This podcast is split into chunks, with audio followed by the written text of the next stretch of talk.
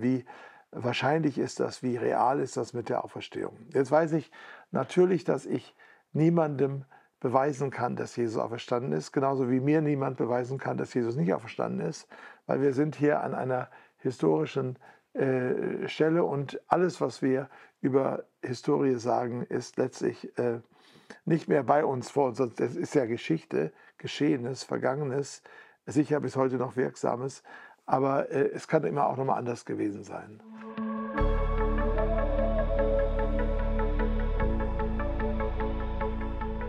Herzlich willkommen bei Glauben Denken. Wir sind beim letzten Vortrag der Jesus-Serie. Es geht um den auferstandenen Jesus. Äh, wir haben uns mit äh, unterschiedlichen Aspekten von Jesus beschäftigt, Bildern von Jesus, dem unbequemen Jesus, dem radikalen Jesus, dem gekreuzigten und jetzt geht es ums Thema Auferstehung. Als Paulus, so wird uns berichtet in der Apostelgeschichte, im Jahre 50, 51, also etwa 20 Jahre nach der Kreuzigung Jesu, in Athen auf dem Areopag sprach, predigte, den Leuten was erzählte, da haben sie ihn so verstanden, dass er von Jesus und von Anastasis spricht. Jesus, Kai Anastasis, Jesus und die Auferstehung. Und das hört sich so fast an, als würde er ein Götterpaar äh, verkaufen wollen. Den Jesus, den männlichen und die Anastasis, die Auferstehung. So haben die Griechen ihn offenbar zuerst missverstanden, weil sie sagten, er will uns irgendwelche neuen Götter verkaufen.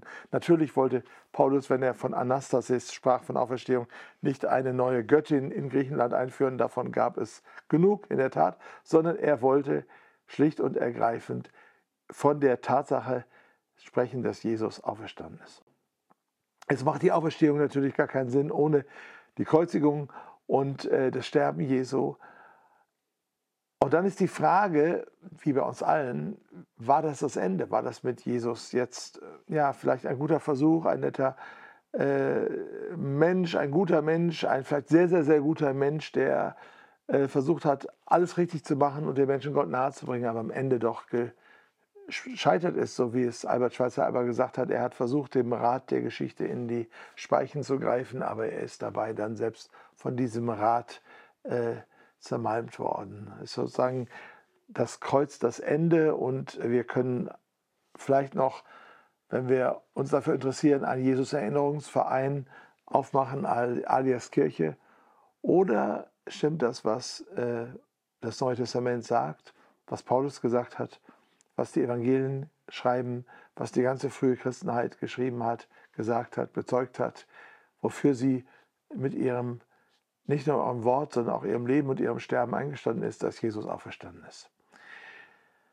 Und damit sind wir natürlich wieder, genauso wie beim Kreuz, beim Kern der christlichen Botschaft, weil Paulus sagt auch einmal in seinem Brief an die Christen in Korinth, äh, wenn Jesus nicht auferstanden ist, dann ist euer Glaube vergeblich, dann ist das alles Unsinn, dann sind wir getäuschte Täuscher, dann äh, hoffen, setzen wir unsere Hoffnung auf etwas, was überhaupt keine Basis hat. Nun aber ist Christus auferstanden. So, und können wir das irgendwie nachvollziehen? Ist das für uns irgendwie, gibt es da einen Schlüssel zu? Oder ist es so, dass man einfach sagen muss, ich muss das jetzt glauben und äh, das war's dann?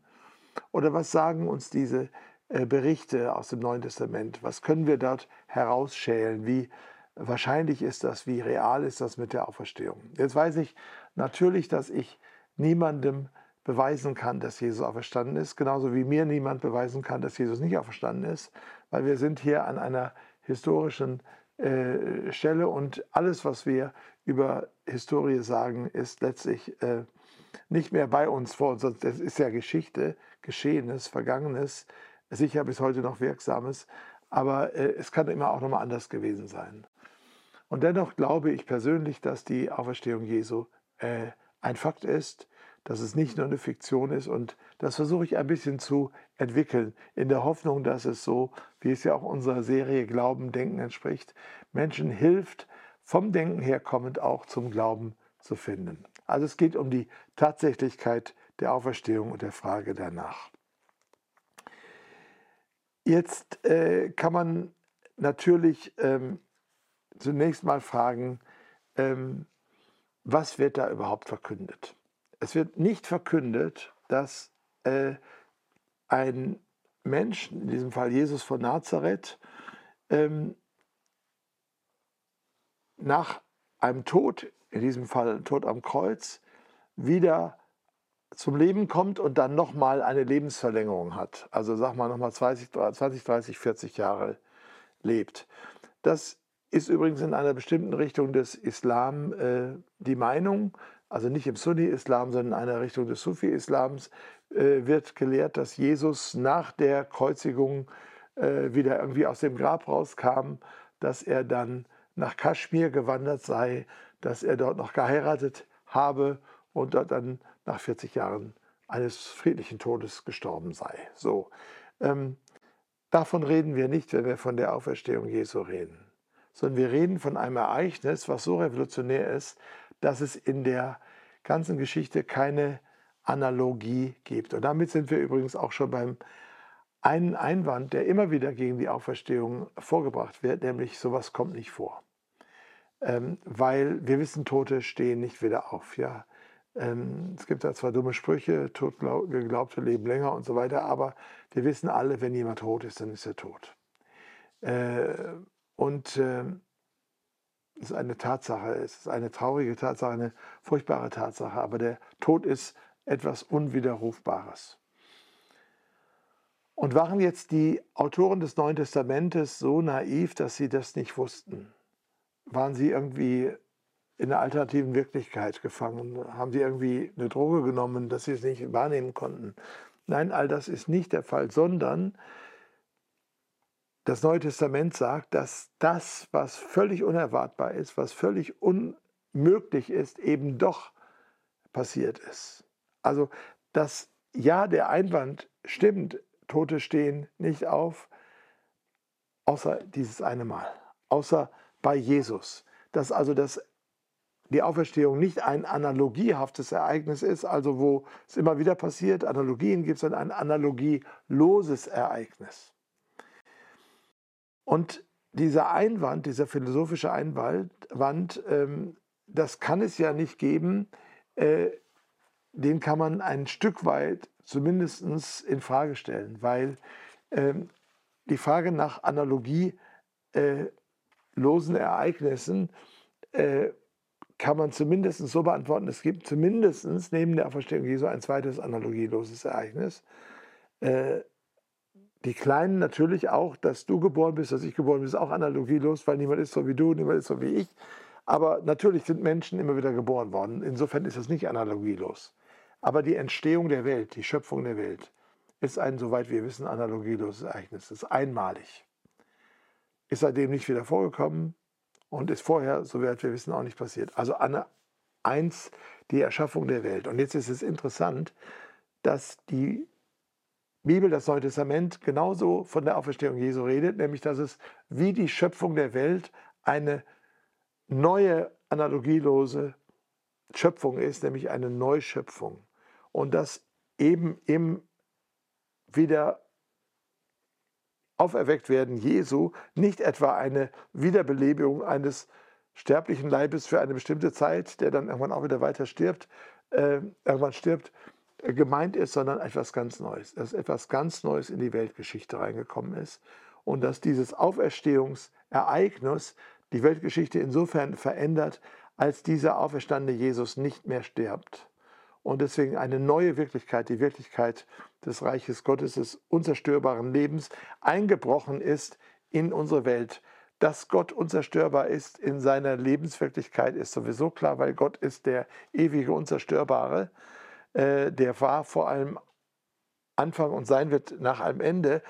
Aber jetzt in Jesus bricht genau dieses Unzerstörbare hinein in unsere Wirklichkeit. Und auf einmal wird unsere Wirklichkeit von innen aufgeknackst und der Tod hat nicht mehr das letzte Wort, sondern die Auferstehung hat das noch letztere Wort als äh, der Tod. Und das ist genau das, worum es in der christlichen Auferstehungsbotschaft äh, geht. Kein Wunder, dass die damals in Athen sich an den Kopf gefasst haben und haben gesagt, der ist verrückt.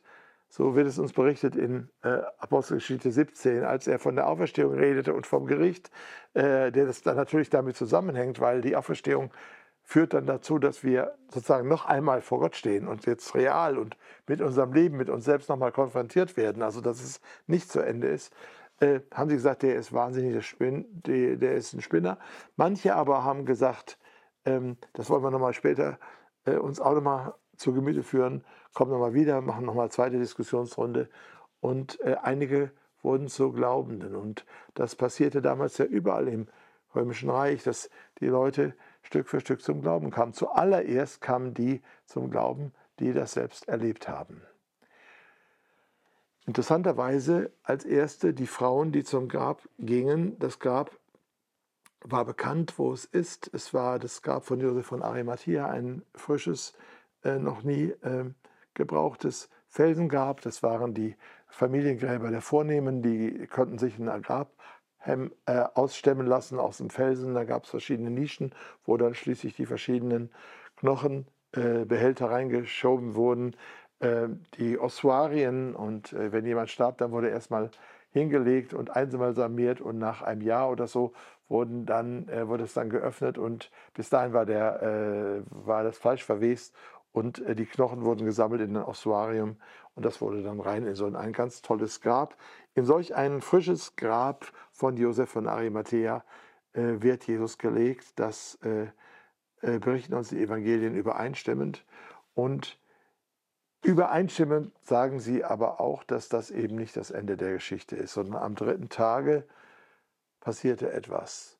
Und dieses, was passiert, äh, ist ähm, das äh, Ereignis, was wir die Auferstehung nennen.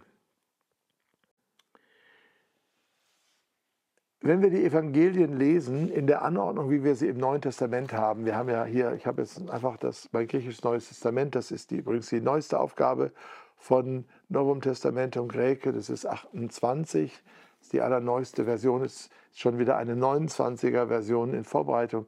Da werden dann immer noch weitere Manuskripte, die alle erforscht werden, werden noch eingearbeitet. Da schaut man, ob es noch irgendwo äh, noch zusätzliche Informationen oder kleine Veränderungen gibt.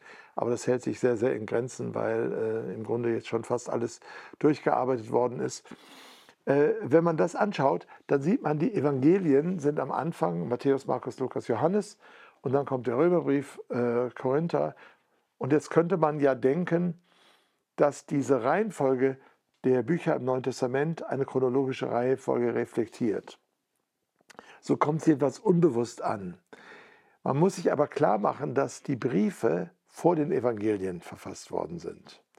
Das heißt, wenn wir einen Brief des Paulus an die Korinther haben, äh, aus dem Jahre 51 zum Beispiel, dann sind wir zumindest 15, 16, 17 Jahre vor der Abfassung der Evangelien. Manche würden die Evangelien ja noch viel später datieren, äh, aber ich datiere ja äh, die Evangelien, äh, die Synoptiker noch vor der Zerstörung Jerusalems, also vor dem ja, 70, aber egal, das ist ja noch un uninteressant. Auf jeden Fall sind die Briefe viel näher dran. Und interessant und wichtig für uns für dieses Thema der Auferstehung ist vor allen Dingen das 15. Kapitel des ersten Korintherbriefs, was, wie gesagt, in einem Abstand von 21 Jahren schreibt. Das ist so, als ob ich heute im Jahre 22 über etwas schreibe, was im Jahr 2001 passiert ist. Was ist im Jahr 2001 passiert? 9-11. Danke, mein Publikum macht mit, das ist wunderbar. 9-11, äh, also der, dieser, äh, diese furchtbare Sache da in den Twin Towers in äh, äh New York und äh, die Flugzeuge, die da reingingen und viele Menschen, die getötet wurden.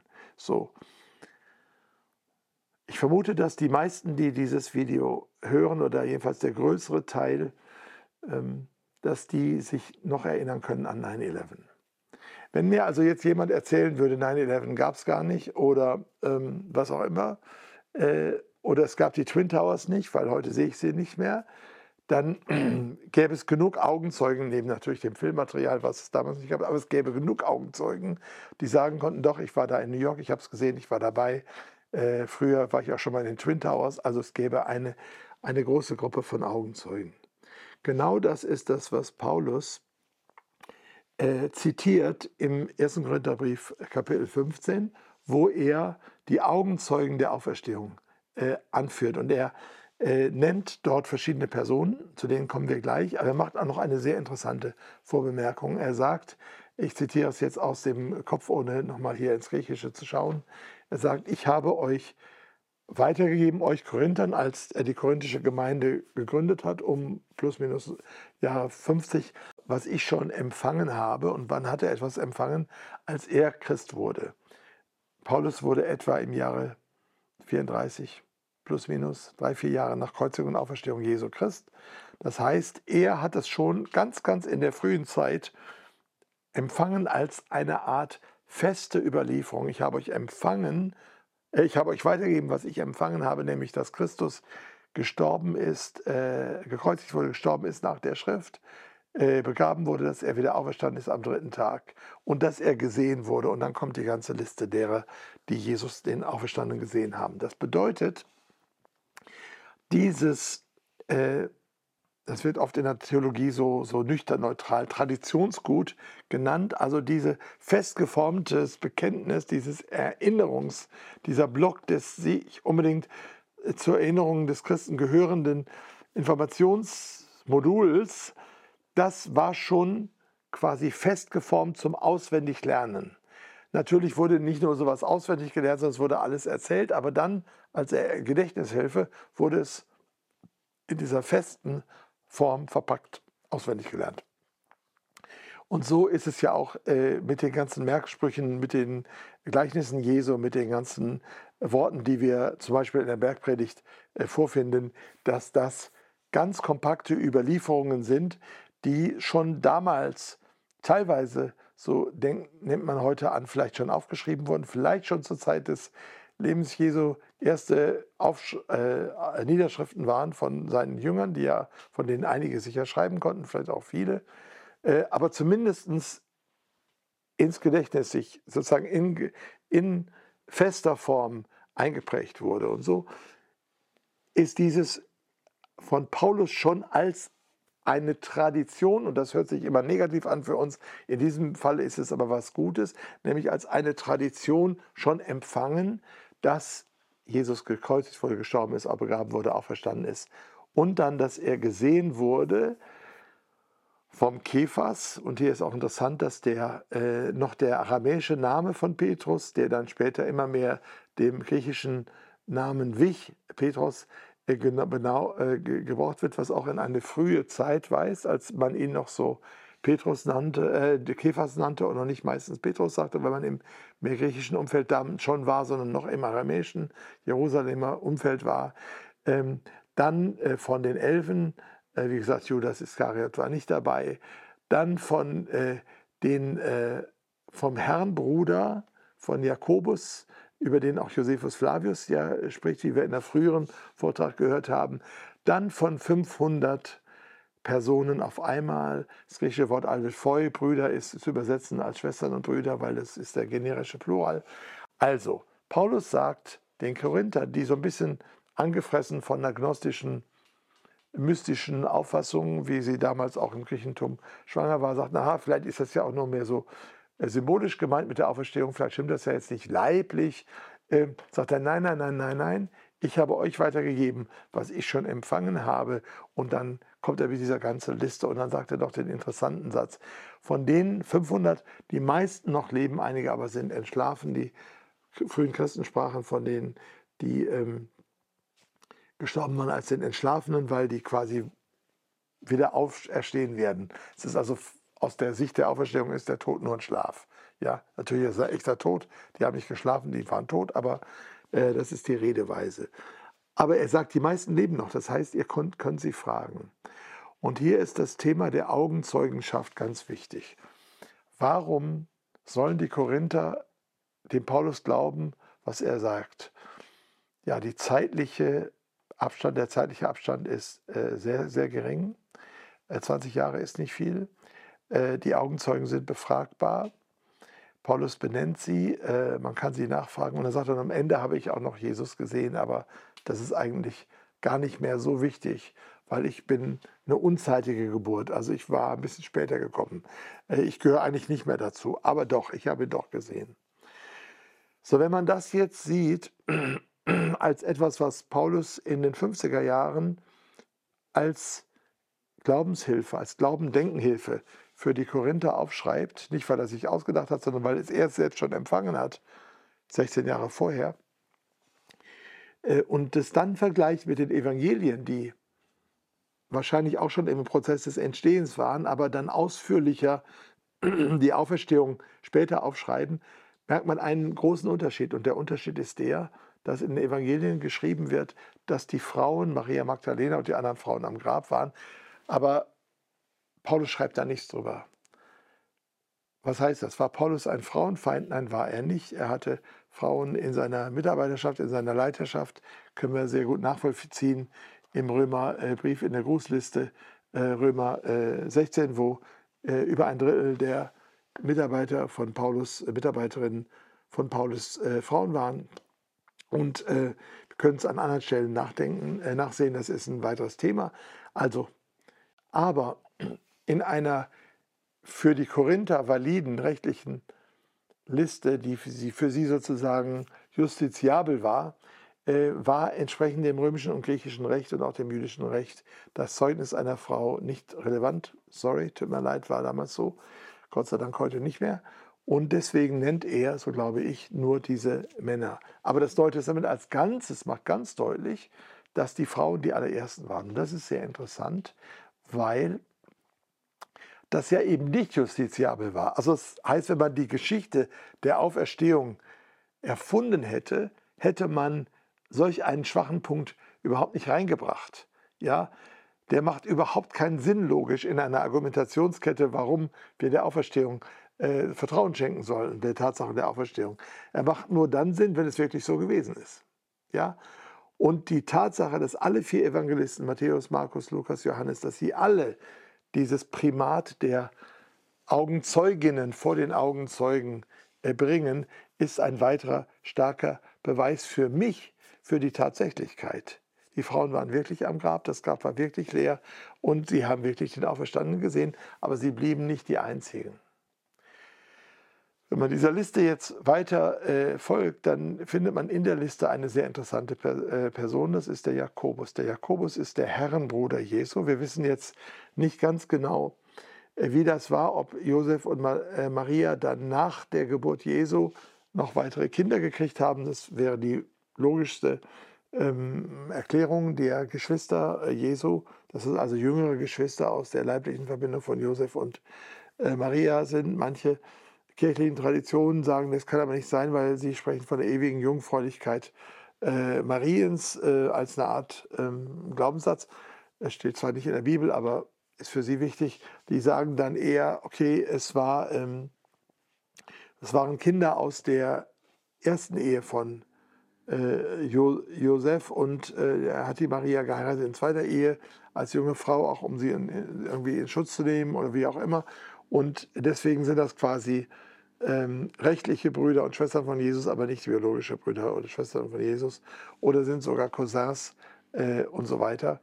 Ich persönlich ähm, will da jetzt nicht drüber argumentieren. Ich halte schon Jakobus für einen äh, echten Sohn des Josef und der Maria, also sprich einen direkten Bruder Jesu. Interessant ist aber jetzt, dass die Evangelien zeigen, dass die Familie Jesu während seines irdischen Wirkens eher skeptisch ihm gegenüber war. Es gibt mehrere Berichte, dass sie ihn versuchten zurückzuholen, sagen, du bist äh, verrückt geworden oder das ist, äh, geht jetzt übers Maß hinaus. Ähm, sie sind nicht im Kreis der Jünger direkt dabei, während Jesus noch lebte, aber nach seinem Tod ist die Familie Jesu ganz stark dabei. Übrigens auch äh, wird uns das in der Kirchengeschichte des Eusebius berichtet, dass die äh, dass nicht nur die, diese erste Generation, sondern auch folgende Generationen zu den Jesus-Nachfolgern gehörten. Ähm, und ähm, wie kommt es dazu? Also wie wird aus einer Familie, die eher kritisch gegenüber äh, dem Wirken äh, ihres Familienmitglieds Jesus von Nazareth ist, zu einer Familie, die mit den Kern der christlichen Gemeinschaft bildet? Paulus beantwortet es in seinem lapidaren Satz, dann erschien er dem Jakobus. Und das hat den Jakobus, den Bruder, Halbbruder, wie immer man sagen will, von Jesus, sozusagen grundsätzlich äh, ja, überzeugt und damit auch die anderen. Was du dann erlebt hast in dieser Weise, das kannst du ja auch nicht wegleugnen. Ein weiteres Indiz für die Auferstehung für mich ist, ähm, dass die, äh, die Tatsächlichkeit der Auferstehung, dass die Juden, Christen, das waren ja alles, die erste Generation, die ersten Leute waren ja alles Juden, die an Jesus geglaubt haben, dass sie auf einmal anfingen, den äh, Sonntag als besonderen Tag zu feiern. Und zwar nicht als Ersatz des Sabbats. Also sie heben nicht das Sabbatgebot auf, sondern sie feiern etwas am Sonntag. Wir haben es schon bei Plinius, äh, dem Jüngeren, gehört in einem Vortrag in dieser Jesus-Serie, äh, dass die Christen sich versammeln an einem bestimmten Tag und Christus als ihrem Gott äh, frühmorgens singen, also eine Auferstehungsfeier offenbar beim Sonnenaufgang feiern. Was ist dieser besondere Tag? Dieser besondere Tag ist der Sonntag. Auch im Neuen Testament wird uns berichtet, dass die Gemeinde sich am Sonntag versammelte, am ersten Tag der Woche, als wir versammelt waren und so weiter. Ähm, es ist also nicht erst 300 Jahre später äh, durch ein römisches Dekret der Sonntag eingeführt worden. Äh, ja, als staatlicher Feiertag, ja, aber nicht als ähm, sozusagen Feierpunkt der Christen. Und warum haben Christen, die ganz in der Sabbat-Tradition sind, die sozusagen Freitagabend eigentlich feiern würden, den Sabbat, wenn der Sabbat einbricht und den, den Sabbat halten, warum machen die dann am Sonntagmorgen was? Ja, da muss irgendwas passiert sein. Was ist da passiert? Etwas, was sie kommemorieren, woran sie sich erinnern, was sie markieren. Es ist die Auferstehung Jesu. So haben wir also eine ganze Reihe Indizien und äh, wenn man das Ganze sieht, auch die Frage nach dem leeren Grab und so, äh, nach der Familie Jesu, nach der Art der Familie, äh, Evangelienberichte, wo es also darum geht, wie wird uns das dargestellt, nämlich sehr, sehr, sehr äh, nüchtern, gar nicht irgendwie aufgebauscht. Äh, und auch die Veränderung, wenn wir die Veränderung sehen der Jünger, dann können wir zu einem Gesamtbild kommen, die sagen, gegen alle Wahrscheinlichkeit, gegen alle Einwände, äh, muss das stimmen mit der Auferstehung Jesu. Nicht anders ist es vorstellbar, dass überhaupt die Jesusbewegung ihre die starken Verfolgungen überlebt hätte. Nicht anders ist es vorstellbar, dass Leute wie Petrus, die sagten, komm, ich will wieder weg nach Hause, ich will fischen gehen, auf einmal zu einem mutigen Zeugen werden, dass die Leute, die sich bis dahin noch eingeschlossen haben in ihren äh, vier Wänden, aus Angst, dass sie auch umgebracht werden wie ihr Meister Jesus, auf einmal öffentlich auftreten und sagen, er ist auferstanden. Was hätten sie davon gehabt? Äh, wenn es nicht so wäre, dass sie wirklich davon überzeugt waren. War es eine Massenpsychose? Ist auch sehr unwahrscheinlich, weil alles, was wir ähm, lesen, ist, dass da einer nach dem anderen Stück für Stück überwunden wurde. Das war nicht eine Psychose, da setzt er sich zusammen und hofft, dass es irgendwas ist und dann sieht irgendeiner, oh, ich sehe ein Licht und alle sehen das Licht, auch wenn es nicht da ist. Das sind psychotische Phänomene. Aber alles, was wir spüren hier, ist äh, ganz, ganz anders. Ähm, wichtig ist auch die Einmütigkeit aller Zeugen. Kein einziger Zeuge sagt äh, an irgendeiner Stelle, dass das nicht gestimmt habe. Und äh, es war auch nie, nie möglich, äh, sozusagen das Grab zu zeigen oder den toten Jesus, den, den, den Körper noch vorzuführen. Ja, was folgt daraus? Paulus beschreibt es im 1. Korinther 15 und sagt, weil Jesus auferstanden ist, haben wir eine ganz neue Wirklichkeit. Wir gehen jetzt nicht auf den Tod zu als letztes, als letzte Realität, sondern wir wissen, dass wenn unser sterblicher Leib äh, stirbt, wenn wir Asche zu Asche, Erde zu Erde, Staub zu Staub wieder in die Elemente aufgelöst werden, dass dann dennoch Gott äh, uns wieder auferwecken wird, weil wir zu Jesus Christus gehören im Glauben, in der Verbindung zu ihm, dass wir so wie Jesus hineingezogen werden in eine Neuheit des Lebens, dass äh, wir mit ihm ewig leben werden. So wie Jesus einmal sagt, ich bin die Auferstehung und das Leben. Wer an mich glaubt, wird nicht sterben, sondern er wird das Leben haben.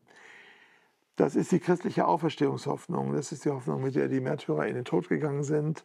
Äh, das ist das, was Bonhoeffer bezeugt, als er hingerichtet wird äh, im KZ Flossenbürg, äh, wo er zu den die ihn erschießen und den Wachen sagt, äh, auf Wiedersehen, ihr Toten, ich gehe zu den Lebenden. Das ist also dieses ganz, ganz andere. Und die Frage ist natürlich, ist das alles nur eine Illusion oder ist das eine Wahrheit?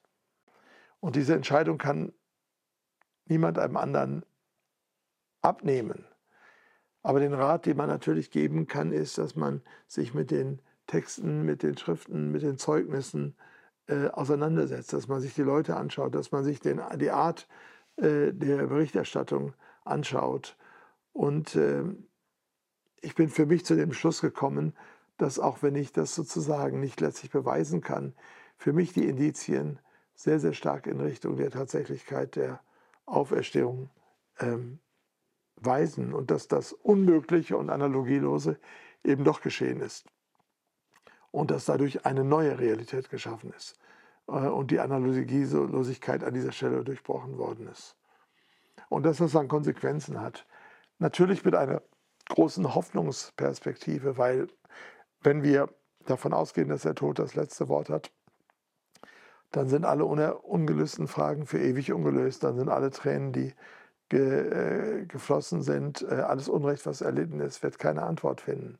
Wenn es aber so ist, wie die äh, Bibel sagt, wie das Neue Testament bezeugt in allen Stellen, dass äh, die Auferstehung Jesu bedeutet, dass alle auferstehen werden und dass wir vor Gott stehen werden und dass er uns äh, dann auch sozusagen neu in seine Gegenwart holt, dass die an ihn glauben, dass sie mit ihm verbunden bleiben werden über den Tod hinaus und deswegen in Ewigkeit mit ihm leben, in einer wunderbaren, für uns unstellbaren Weise, vor unvorstellbaren Weise, dann hat das eine absolute Auswirkung auch auf das Hier und Jetzt, weil die, die Perspektive ist nicht jetzt noch die 20 oder 25 Jahre, die ich vielleicht noch habe, biologisch gesehen, sondern die Perspektive ist eine unendliche Perspektive und das verändert natürlich den ganzen, den ganzen Blick aufs Leben, dass äh, auch dass die Wertigkeiten ganz anders werden dass man auch ganz äh, anders loslassen kann, vielleicht, wenn es gelingt, dass man sagt, okay, äh, hier, das kannst du loslassen, weil du weißt ja, wenn du die Hände leerst, Gott wird sie wieder füllen.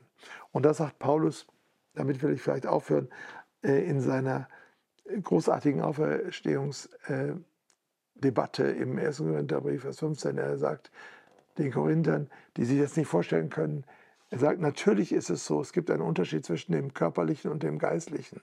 Es wird eingesät im Tod ein äh, verweslicher Leib, also der löst sich auf, aber es wird auferstehen ein unverweslicher Leib.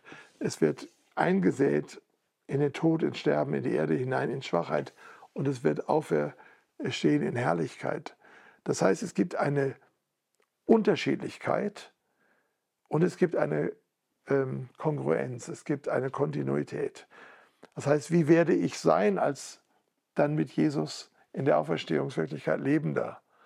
Werde ich noch ich sein? Ja, ich werde noch ich sein. Aber werde ich so aussehen, wie ich jetzt aussehe? Ich hoffe nicht, sondern ein bisschen besser. Also da sind sozusagen, äh, da sind Geheimnisse drin. Äh, und deswegen nimmt Paulus hier die Analogien äh, und spricht davon, dass äh, äh, natürlich Fleisch und Blut das Reich Gottes nicht ererben kann, aber dass dennoch diese, dieses, was verweslich ist, was verderblich ist, nicht ins Nichts hineingeht, ins Nirvana, sondern dass es in einem Verwandlungsprozess äh, zu etwas Neuem werden kann. Und dass das so sein wird. Und dazu nimmt er die Analogie von Pflanzen, die gesät werden und die dann als etwas anderes auferwachsen. Man sieht dem kleinen Korn nicht an oder dem kleinen Samenkorn nicht an, was für ein wunderbarer Baum oder was für eine tolle Sonnenblume daraus entstehen wird. Aber äh, das ist alles schon da drin. Und so ist dadurch, dass Christus in uns lebt, so wie im Kolosserbrief Paulus sagt, die Hoffnung der Herrlichkeit, diese Hoffnungssame ist schon in uns und dieser Same ist stärker als das Verwesliche. Damit sind wir am Ende der äh, Jesus-Serie. Ich hoffe, es hat Freude gemacht, es hat angeregt. Ähm, ich ähm, lade Sie, dich, euch ein, weiter Fans von Glauben denken zu sein, weil da ist noch viel Gutes drauf. Wir wollen das weiterführen. Unser Anliegen ist es wirklich, Menschen äh, zu segnen, indem wir ihnen Zugänge zumindest versuchen, aus unserer, äh, aus unserer Perspektive zum Glauben und zum Denken zu ermöglichen, die dann helfen, weiterzugehen im Vertrauen auf Gott im Vertrauen auf Jesus Christus. Ähm, wenn ihr uns unterstützen wollt, äh, das ist auch finanziell möglich, kann man machen. Vielleicht auch am Ende dieser Jesus-Serie kann ich es mal sagen. Äh, findet man die Infos bei uns auf, dem, äh, auf der Webseite Glauben denken. Äh, und ansonsten bitte weitersagen, bitte andere einladen, es auch zu nutzen. Dafür machen wir uns die Mühe, hier als kleines ehrenamtliches Team. Alles Gute, Jesus lebt und das ist das Wichtigste. Und danke fürs Zuhören.